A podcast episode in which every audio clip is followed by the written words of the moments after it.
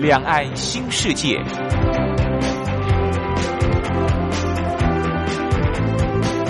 这是一个让您打开视野、胸怀两岸、放眼全球的云端世界。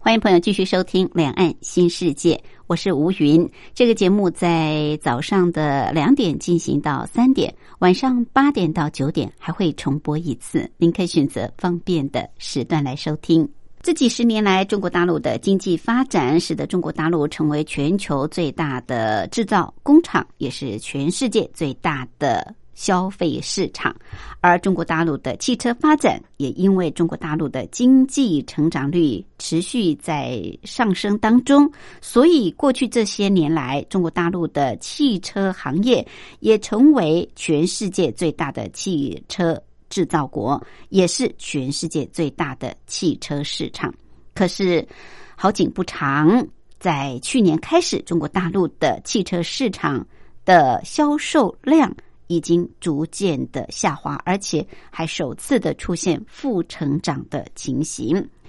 根据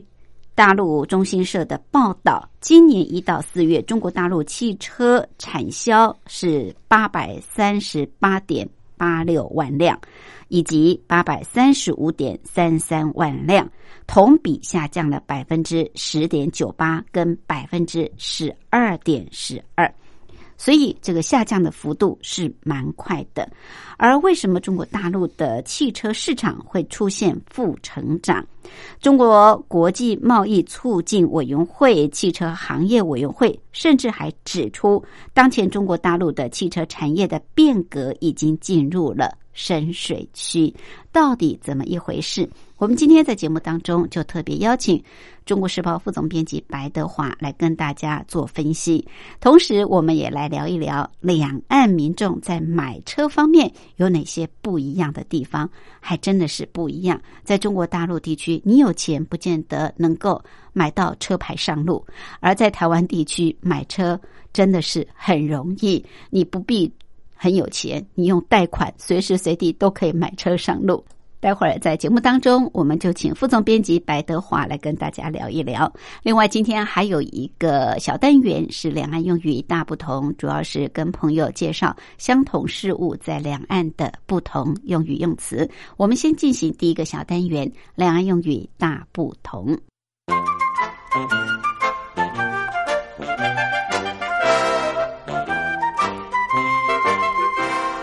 两岸用语大不同。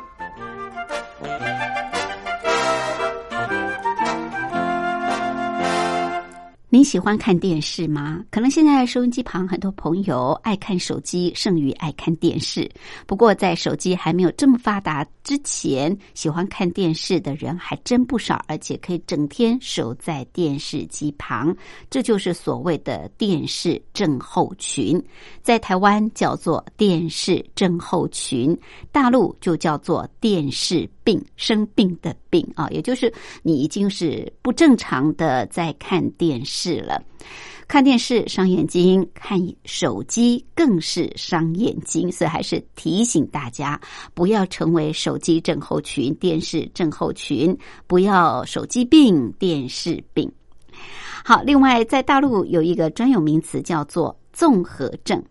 综合的症状。什么叫做综合症？其实，在台湾是叫做并发症，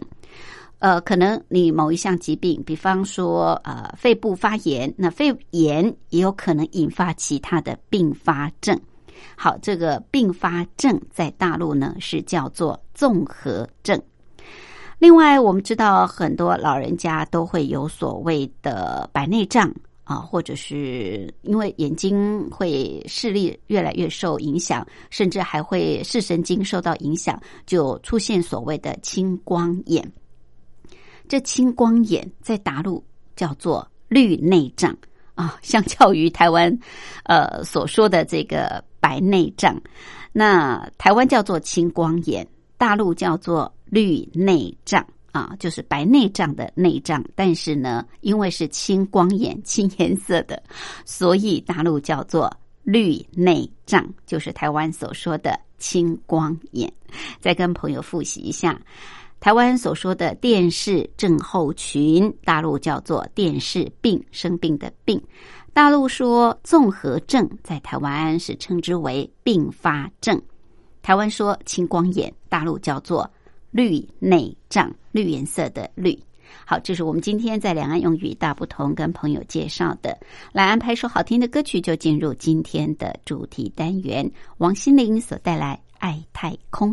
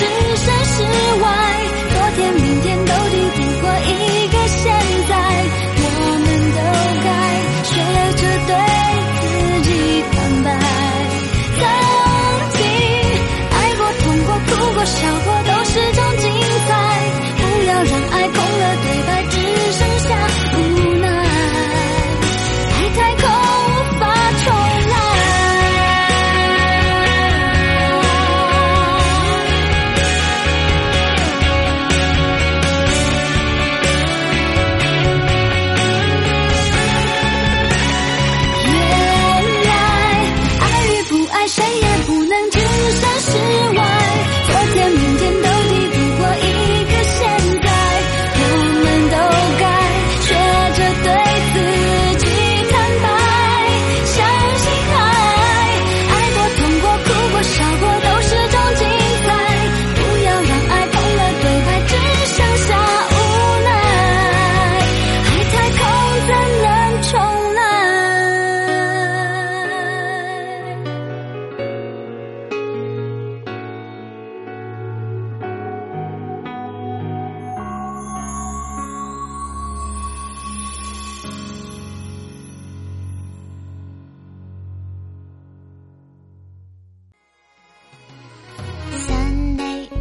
Tuesday, Wednesday, Thursday, Friday, Saturday。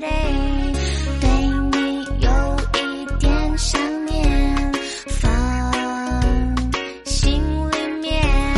Sunday, Monday, Tuesday。听众朋友，你们好，我是雨恒。深呼吸，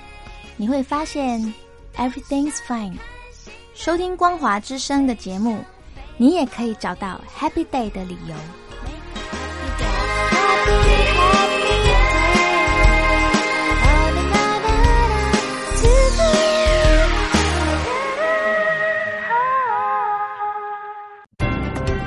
you. 话说两岸，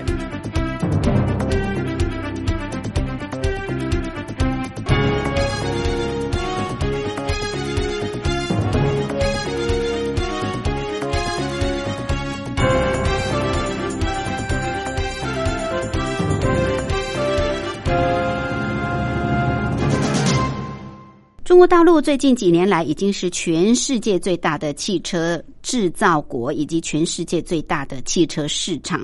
而随着中国大陆经济的成长率最近呃逐步的缩小，这个汽车的销售量的成长率好像跟过去来相较啊，不再是那么的好了。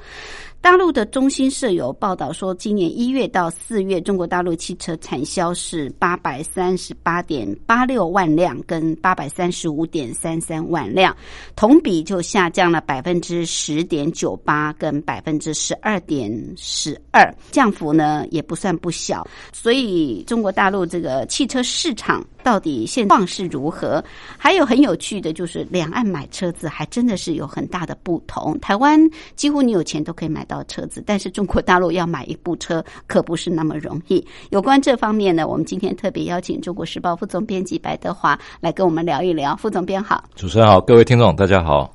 好，中国大陆今年这个汽车的销售量好像是下滑蛮大是的哦没。错那嗯跟过去来相比，呃，怎么看中国大陆的这个汽车制造跟它的销售，跟过去到底有什么不一样？为什么下滑的这么快速因为？我觉得它下滑原因很多，因为它其实第一次下滑其实是二零一八年哈，嗯对就是第一次，等于是最近统计嘛，二零一八年的那个算是第一次负成长。嗯那中国大陆其实以前很可怕，它在二零零九年十月、十一月哈，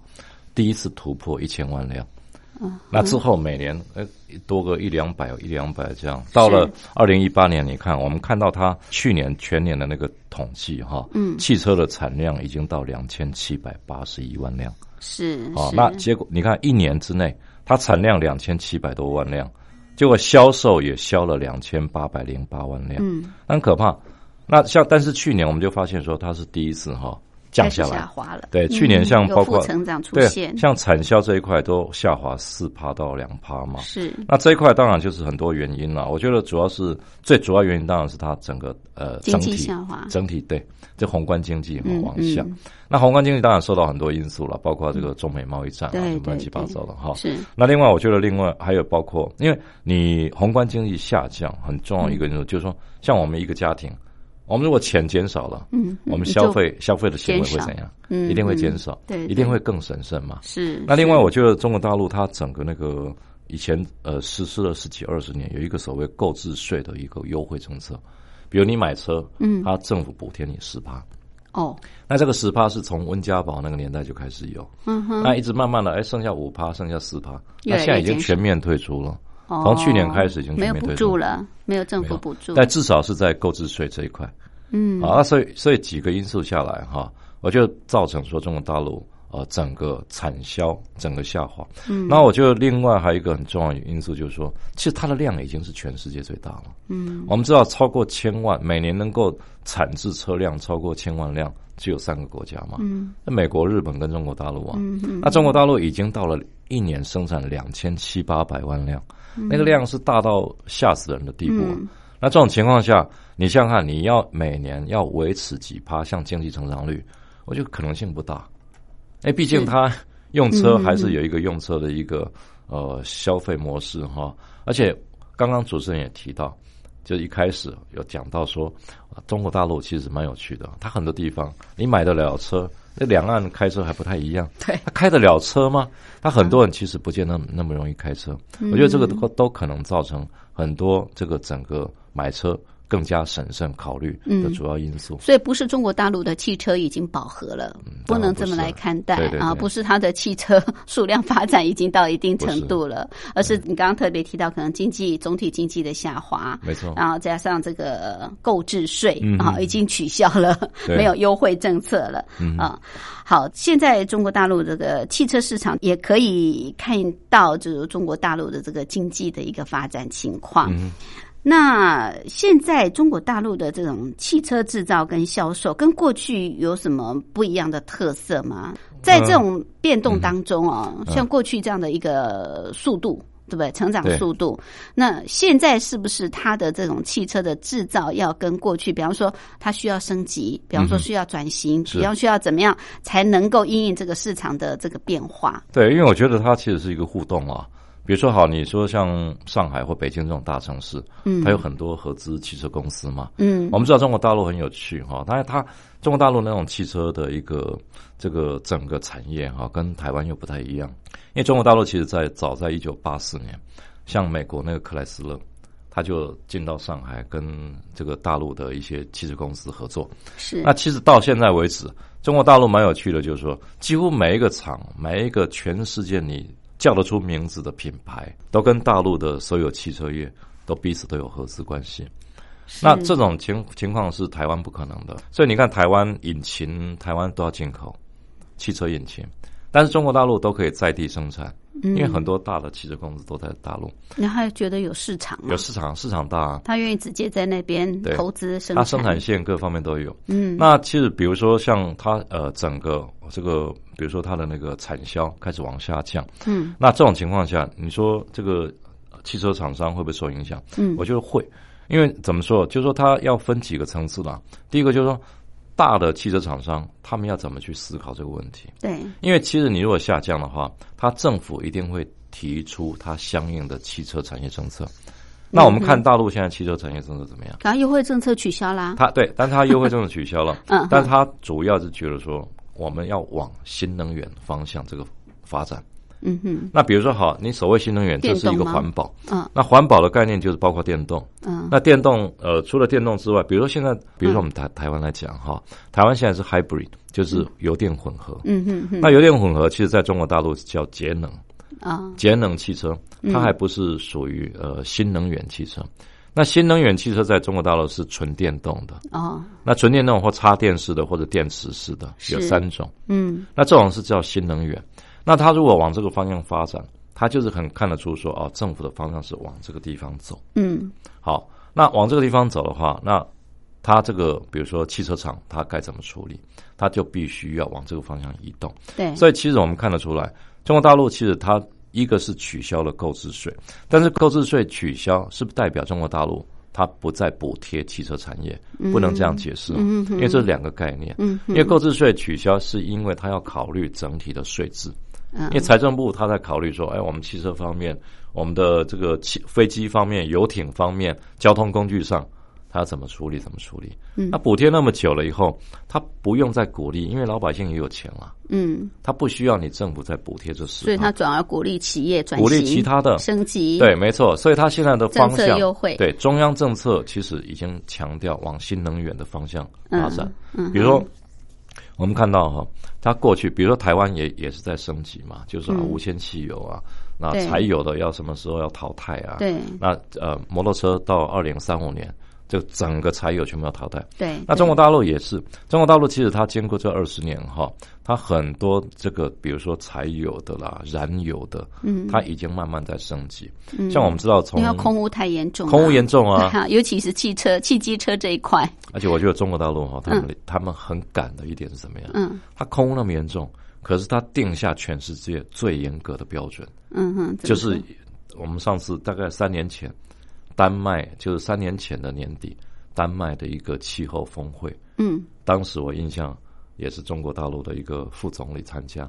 他定下的是最严格的一个企的标准，就是环保的标准。嗯，那这个环保标准其实对企业影响非常大。嗯哼，像比如说我们从呃今年七月一号，中国大陆新的一个政策它就是制定了一个就是符合国六的，就国家第六阶段的一个排污标准。嗯哼，那这个标准出来，很多这个汽车厂商、经销商，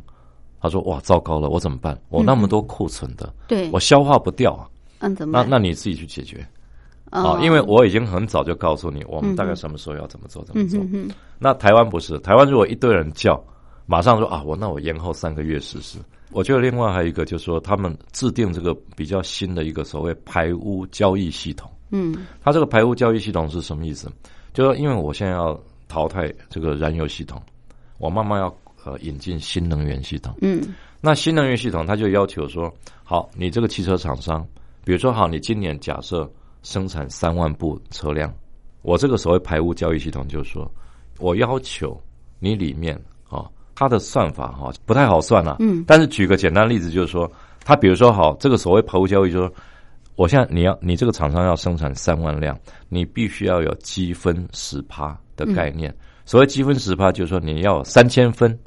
三万辆的十趴是不是三千辆？嗯你要有三千辆做新能源，嗯，哦哦哦，但是它是可以交易的。嗯比如说，好，什么叫交易？因为一般讲起来，新能源一辆一辆汽车啊，就相当于三分，是，所以意思就是说，好，那你如果三分的话，那你就制造一千辆，嗯哼，你就有三千分，是，那就是等于十趴，三万，三万的十趴。嗯所以呢，你三万辆的话，你只要制造一千辆，那我这个就交易。那比如说，好，我是特斯拉，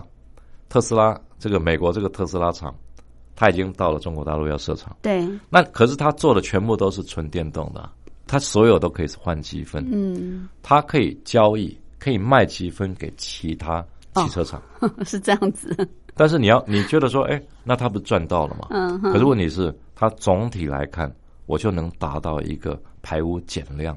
的地步。嗯，它只要达是嗯到这个地步就好。所以这个叫做排污交易系统。是，那你我们就看得出来哈，中国大陆其实一直往这个方向在发展，嗯对它整个能源、汽车、整个汽车市场嗯。影响其实是很大的。对，也许中国大陆呃希望能够改善这个所谓的空气污染的问题嘛，那也希望从这种汽机车方面，它的排污啊、这个标准的严格限制能够来改善。不过现在中国大陆又面临到一个问题，就是刚刚我们一开始提到整体的经济总体的下滑，是那总体的下滑从去年开始，汽汽车市场就开始呈现负成长了，没错那嗯今年也是如此啊、这对中国大陆本身所谓的提振内需，嗯呃，造成这个经济能够稳住，嗯好像又变成另外一个难题。是那如果是因为这样子的话，会不会呃又放松所谓这个汽车的呃政策的一个限定？有关这个部分，我们待会儿休息过后再来请教副总编辑。那有没有可能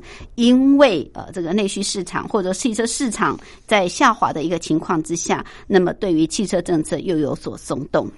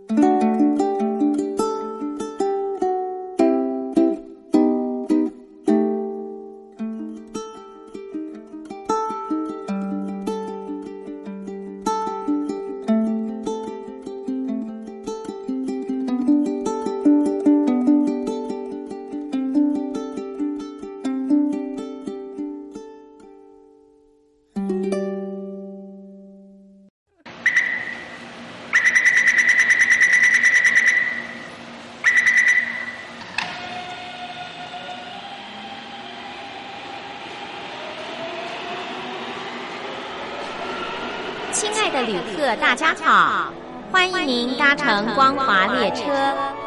我们中途的停靠点有中波七一一千赫、九八一千赫、八零一千赫、八四六千赫以及短波九七四五千赫。希望您随时利用这些频道上车，和光华之声的朋友们一起翱翔天际。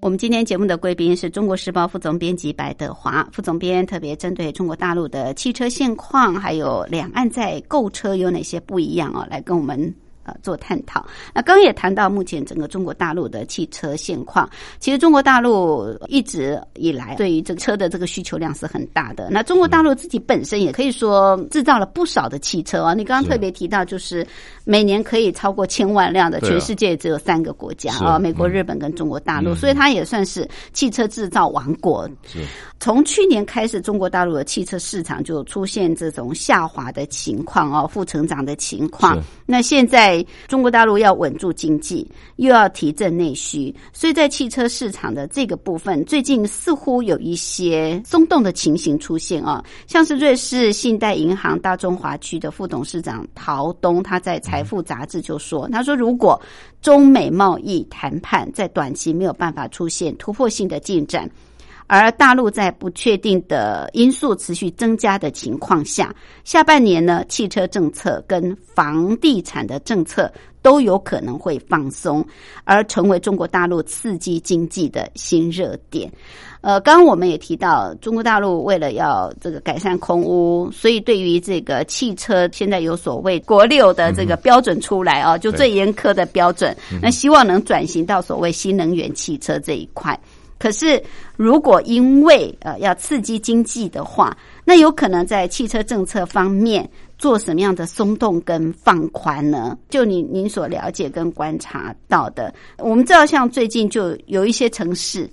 过去很限制汽车的这个数量嘛，啊，是像广州，他们最近就说这个要放宽汽车的限购。是那深圳也是如此啊，就是也要放宽这个限购，可能一年也许四十六四十万辆，那现在可能会放宽到五十万辆。是。是，那其实我觉得它它是这样，因为汽车下乡哈、嗯，这概念很早以前就提出来。汽车下汽车下乡，乡其实也是从最早那个胡锦涛、温家宝那个年代，嗯，他两千零五年、零六年，因为我们知道那个零八年不是有一个金融危机吗？对，那时候就提出来，但是最近就有人在考虑说，哎，是不是要再重新提汽车下乡？嗯那所谓汽车下乡，就是说，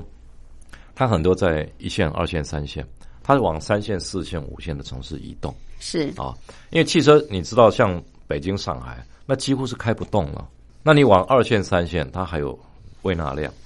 啊、我觉得这是一个啦。嗯那有可能就是汽车销量是不是要再重新？所以广州会从呃年销售四十万到五十万的这个概念嗯啊、嗯我觉得这是第一个。然后第二个就是说，其实它去年整个汽车销售市场开始走，比如说负数成长。嗯那负数，那会不会政府本身也有这种考虑？嗯，就说我们哎看起来复苏，就必须要提高，因因为它其实没有在抑制汽车的一个成长产销，它从来没有抑制的政策，所以我们看到陶东他会提到是说，如果说你要让内这个消费刺激成经长，济，嗯你要刺激，经济，在消费这一块很重要，就是房产跟汽车嘛，嗯嗯对，那这个是想当然了。嗯啊、嗯那另外我觉得还有一个就是说，有可能是代销商、销售商他们本身的一个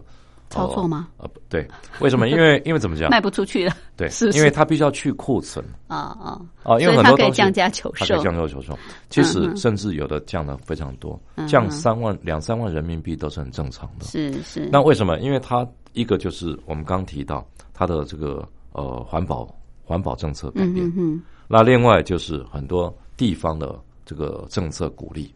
因为其实环保政策改变也促使这些产这个汽车代理商啊，他们本身要去库存，嗯，但是另外在地方讲起来，它也因为要刺激经济成长，嗯嗯，就是一供一需嘛。那两方面是我就结合起来就，双赢，所以常常会有一种感觉，就是说，哎，现在在鼓励买汽车。对，那你看，像房产也是这个概念，啊嗯哼，因为我们看到房产常常它每年宏观调控啊一直调控在嘛每一年直都在在调控打压房价，可但是是好像都没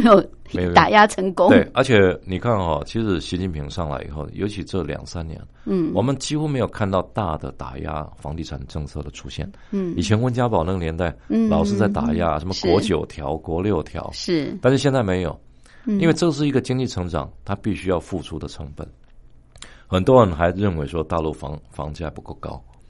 啊，你以纽约、日本、东京来比嗯，嗯但这个我觉得要看一个什么标准了、啊。对，你看中国大陆，当然你如果说涨得太离谱，它政府因为它毕竟还是社会主义国家嘛，是是那很多东西还是会变。嗯所以讲起来，我觉得汽车本身，呃，到底会不会是它本身是不是会有在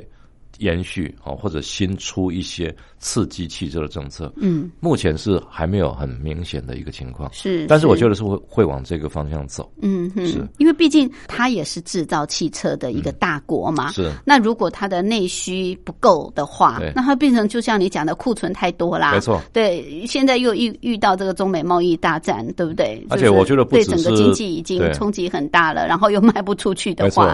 因为是其实不止陶东这样讲嘛，哦嗯因为这个其实你看一下很多那种投资公司哈，他们本身在看中整个中国大陆经济发展，嗯，尤其讲到车市哈，车市，他们一定会谈到一个情况，说二零一九年一定开始一定是一个肉搏战，啊，会进入一个车市的一个肉搏战，嗯啊因，为它其实很多因素造成说汽车市场，因为大家都要拼命一搏嘛，嗯哼，因为你一个当然是国家的政策，因为这是一个消费很重要。对，我们知道，你看中美贸易战，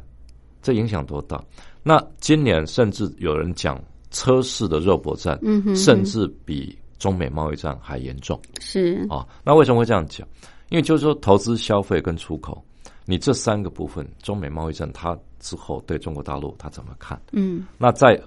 消费这一块是一定要救，因为消费这一块的话，为什么不不能打压房产，不能打压车市？就是消费这个如果一弱下来，那投资出口又不行，对，那是更那怎么惨办了，是所以我觉得消费对他们来讲是非常重要，对尤其对车市这一块。是提振内需这一块啊，是也是补足经济下滑很重要的这个动力啊。好，那刚刚也特别提到，就是现在地球暖化，加上大陆也也重视环保了。那大陆的汽车工业现在，您刚刚特别提到，已经朝这个新能源方向政策来走了。大陆最有名的比亚迪汽车哦，现在也已经成为全球电动汽车领域的第一名。大陆电动汽车这些年到底发展的是如何啊？呃，是不是有一些国际的电动汽车大厂也进驻了？嗯嗯我就有啊，因为像现其实像电动汽车这个是一定往这个方向走哈、嗯像大陆不只是比亚迪，现在全球第一、第二名都是中国大陆，是比亚迪还有那个北汽，嗯啊，北京汽车哈、那我觉得它中国大陆就是这样，因为它其实一个就是政府，因为大陆那种体制蛮有趣的，嗯就是所谓举国体制嘛。是也举国体制的概念就是说，你只要中国大陆它变成一个政策的一环，嗯，那全全秦国之力，全全国 之力，那整厂个商、来民做，众各方对，面那那的，很可怕。嗯那国营企业就是在这种政府哦这个受益，然后支持补助补贴之下，嗯嗯汽车补贴非常厉害，嗯所以它往这个方向走。那比亚迪本身，当然你不能说它完全是关谷，其实很多是有跟民间啊、民间本身自发，嗯然后慢慢跟政府结合。那比亚迪本身，它其实产的都是一个。都是以电动汽车来讲，啊，那我觉得中国大陆蛮有趣的一个地方，跟中国跟台湾不一样，就是说大陆它的呃，因为市场大，对，所有的呃外国的这个汽车厂都进驻。嗯嗯像我们讲宝马，宝马汽车它很早在二零一三一四年的时候，它整条生产线进去跟大陆合资，那个生产线进去都是花了几十亿美金啊。那你知道吗？像现在去宝马在中国大陆生产四十万辆，哈、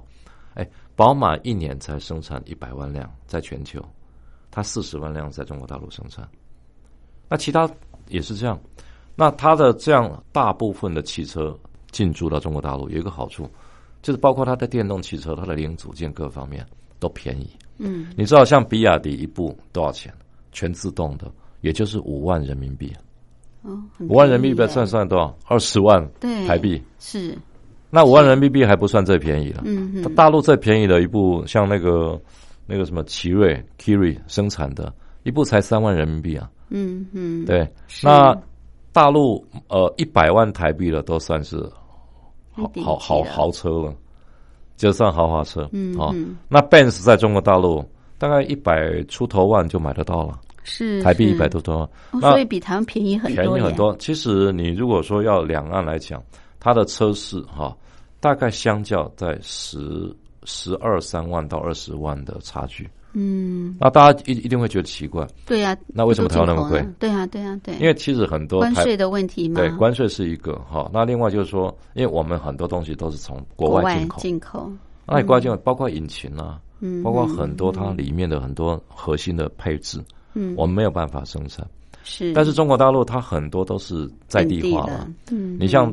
引擎，它直接我在湖南组装，我从上海调过来就好，那需要什么关税？是完全不需要。所以它整个配嗯购配置下来，其实成本比台湾便宜很多。 OK 那加上税制的部分也是，嗯所以我觉得电动车在中国大陆来讲，它能发展的快，一个是政府有政策的鼓励，对对，那另外就是它成本真的是比较成低本比较低啊，对，那所以变成说，我们相看到其实不只是呃比亚迪，嗯不只是北汽，其实很多大的汽车公司，他们都往这个方向发展，对比较低，嗯嗯，因为这是一个新能源政策了。包括中国大陆他们提出二零二五嘛，嗯二零二五其实所谓二零二五的那个中国二零二五制造是这个概念，它十项最主要的产业就汽包车括新能之一源、汽车、新能。源、汽车啊。是 OK，虽然现在不太敢讲二零二五中国 制造啊，但它是事实上还是在做的啊。对啊，没 错。好，虽然中国大陆的这个汽车产业好像呃做的蛮好的，也占有一席之地啦，在全球，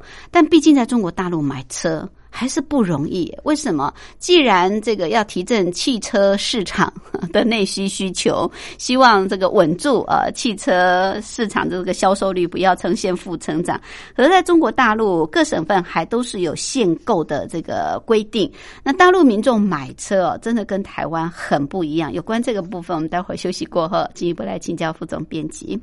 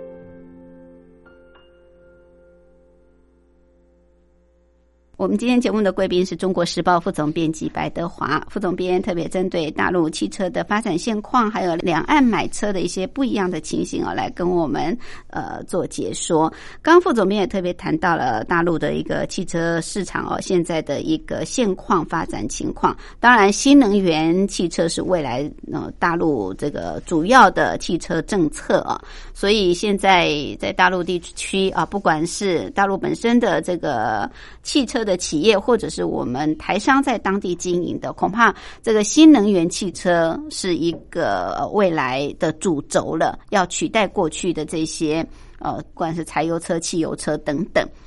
那我们知道，中国大陆这个说实在像是一线城市啊，都非常的拥挤啊。过去北京大概三环内，现在可能五环内都还是很拥嗯是没挤错啊。上下班真的是很头疼的。那上海也有超过两千万人的这个人口，它的公共交通建设啊，当然也做得很发达。不过呢，虽然就是地铁啊、地下铁四通八达，但是开车的朋友还是觉得寸步难行。所以，像这些大城市，北上广深啊，嗯他们都会有这个汽车限购，是不像台湾哦，台湾买车啊台好湾像很自由， 对对对对，你只要有钱， 你你随时都可以买呃对，你跨县市也可以买，然后全国都可以通行。对啊大陆好像都大很陆不一行样因为哦。大陆尤其大城市哈、这个没办法，这是全世界的通病哈、但是北京像上，我们拿拿北京跟上海这两个城市来看哈、嗯北京、上海这个都是人口都接近三千万，嗯，那比台湾人口都还多，城市病太大了，很可怕。对，对那北京你看啊，在十年前、二十年前，我们就九零年代哈、那只有三环，现在到六环了。嗯嗯，那通州都已经算是区了。是以前我们九零年代去中国大陆，到北京去，通州还很远呢、嗯，但现在都是一个区，等于是对在五环边上哈。是是那北京的限购令，它是实施的比上海还彻底，因为它地方太大，那是首都。对，那我觉得很有趣了，像今年最最新的一个数据哈，嗯因为北京的方式它是所谓的抽签，就是大陆讲的摇号，摇号码。嗯哼那北京摇号，因为我第一次听到摇号是我们那个交通部观光局哈、嗯驻北京的办事处的他们在讲，因啊为他们也要摇号。是那我说你们不走后门 啊， 然后没办法啊，但是他后面有关照一下，但是摇号还是得要摇哈。嗯那摇号是怎么样？你要那就是先去登记吗要？登记，好登记你要买车，要买车，不是啊要登记要买车牌，哦，买车牌，车，牌，因为摇号不是你买车随便都可以买。我们刚提到，其实大陆的车比台湾便宜，对，对但是对你买了车，你要上车牌。要有牌才要能牌子啊走嘛。那嗯台湾、上台湾的，上话，你说你随便买一部车，我们到监理所，我们挂个车牌，给六百块钱就好了路嘛。嗯但是他买车是买车，嗯车牌又是另外一个单位。你买车哈、那不代表你有车牌。嗯买车是买车，然后中呃这个呃经销商也不给你车牌，车牌是另外交通部门在负责，哦，所以变成说交通部每年他都必须要啊这个针对你要买车牌的部分嗯嗯去做处置嘛。对，那北京来讲的话哈，它的车牌就是用摇号抽签。那抽签的是什么概念？就是你要呃你抽到的话，嗯你才能去这个缴钱买那个车牌。嗯那可是抽签就是一个大工程，像二零一九年才五月的时候才刚过第一第一轮的抽签，你知道那个比率是多少吗？中签率，嗯，中签比率是两千三百六十七个人抽到一个，比考大学联考还难。哦对，那个 那个比中六合六合彩彩还还低哦，那个中签比率还低。是，那你看啊、所以这种情况下，那怎么办？所以他他就是要限制。嗯那很多人当然就会用所谓曲线的方式去处理，什么叫曲线？曲曲线救国， 曲线救车。嗯那、意思就是说哦，好，那我我排不到啊，我怎么办？对，那你要摇号，那摇号的话，你要看有没有有没有，因为现在走后门不太可能，嗯，都是公开的。对好，那你摇号，你要等等五年、十年都不一定轮得到你。对对。那我怎么办？我去用挂这个河北的牌子，挂天津的牌子。啊、那你挂这个冀的牌子或金的牌子，嗯，你那边的话，你不用摇号，哦你，你直接买。就直接可以买对了。嗯你可能花个不用几千块，买了以后，但是你就那变边没有成限购令就对没了有限购嗯哼，但是你买了以后，你是不是就变成所谓的外地车？对对那好，和外地车的话，我以后进来进北，京我在北京开怎么办？以前的话是说，好，没关系，你只要申请个进京证，嗯嗯，那进京证的话，以前是没什么限制，对，但是外地车好申请进京证进来，嗯它不是每个地方都能开的啊哦。比如它，因为北京光是北京市好，你今天拿到了一个这个呃牌子，嗯你要看你的尾数是单号、双号，嗯，单号是每个礼拜一、三、五才能开，哦是双号是二、四、六才能开。嗯那可是你外地车是怎么样？你要有进京证，对，你的严更严格，你白天不能上午环道。 好，那另外就是以前大家都会找后门嘛，就是说我们从天津、从河北、从哪里，然后去用了个牌子。但是现在今年开始啊，北京的公安局又新设了一个方式，就是进京证可以还是一样挂蓝挂蓝牌哈，是进京证进来以后，你一年只能申请十二次，一次七 天。意思就是你三百六十五天一只有你84挂件只有天八十四天能够进来。